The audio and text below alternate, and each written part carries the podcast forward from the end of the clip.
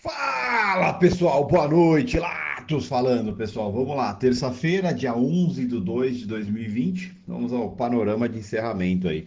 O dia amanheceu de certa forma interessante, com boas expectativas, principalmente com notícias vindas da China, né, referente ao anúncio que eh, o governo chinês solicitou que todas as indústrias voltem ao trabalho, né, e diz que vai apoiar todos, que, essa, que todas essas indústrias é, voltem no regime aí de trabalhar 24 horas por dia, né? justamente para retomar toda a sua produção e, claro, voltar ao ciclo normal da economia chinesa, que vem sofrendo aí com a epidemia de coronavírus, né? com os casos, tudo né? Mas é, o governo chinês já se sente confortável aí em voltar a retomar tudo. Então isso é bem positivo. Isso acabou dando uma animada é, nos índices asiáticos, chineses, depois europeus e com certeza iria de certa forma motivar aqui no nosso cenário interno também.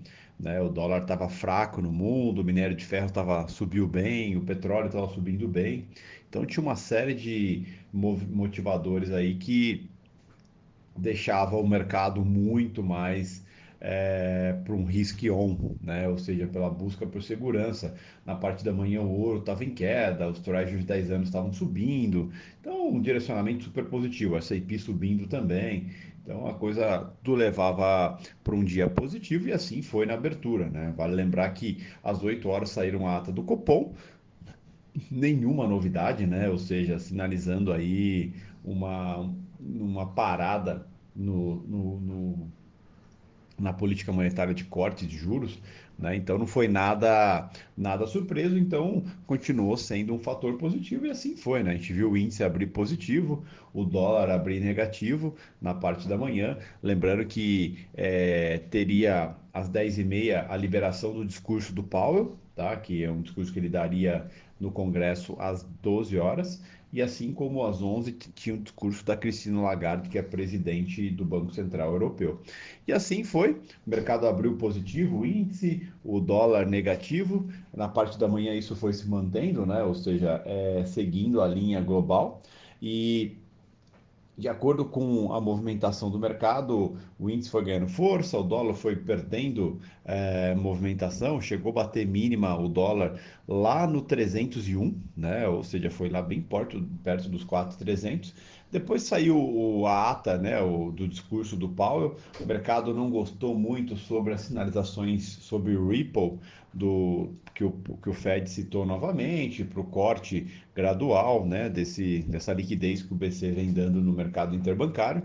E isso fez com que o dólar voltasse um pouco para cima, o índice devolveu um pouco, mas foi momentâneo e depois foi seguindo a tendência do dia. É, a fala da Cristina Lagarde deu uma animada no euro, que estava negativo pela parte da manhã, acabou positivando, isso gerou mais pressão ainda de venda, de queda no dólar, e, e foi o que aconteceu na parte da manhã, oscilação negativa do dólar e o índice ganhando bastante força. Na parte da tarde, o índice continuou ganhando força, né, com com Vale subindo bem, com Petro subindo bem, Banco subindo bem depois do balanço do Itaú e uma motivação expressiva aí com o cenário, né, com expectativa de retomada da economia chinesa. E assim foi ao longo do dia, mas o dólar acabou especulando um pouco a mais, né, fechou é, teve uma movimentação expressiva na parte da tarde, fechou ali, o dólar fechou com 0,14 de alta, 4,335 e fazendo um ajuste forte também, né, 4,341, sem grandes motivadores para esse dólar, essa movimentação do dólar foi um momento mais especulativo do que qualquer outra coisa, tá? Mas acabou fechando estável o dólar ali com 0,14 de alta, é, fugindo um pouco do cenário externo que teve um dólar depreciado hoje. Tá?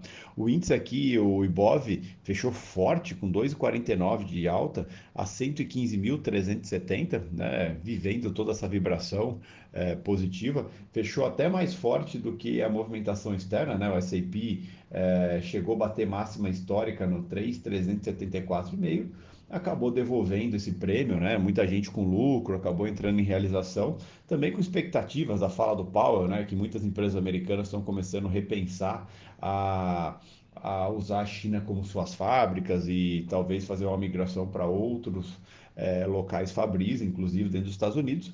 Então isso foi tirando aos poucos o fôlego do S&P, que acabou entrando em numa certa realização né, e acabou fechando estável ali com 0,16 de alta, o S&P a 3,358,5.